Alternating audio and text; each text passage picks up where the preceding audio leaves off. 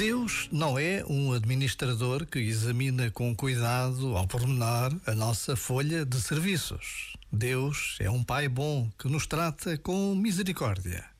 O que Ele mais deseja é o nosso amor.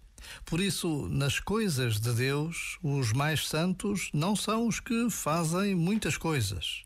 Os mais santos são os mais humildes, são aqueles que se abandonam com confiança nas mãos de Deus, com fé.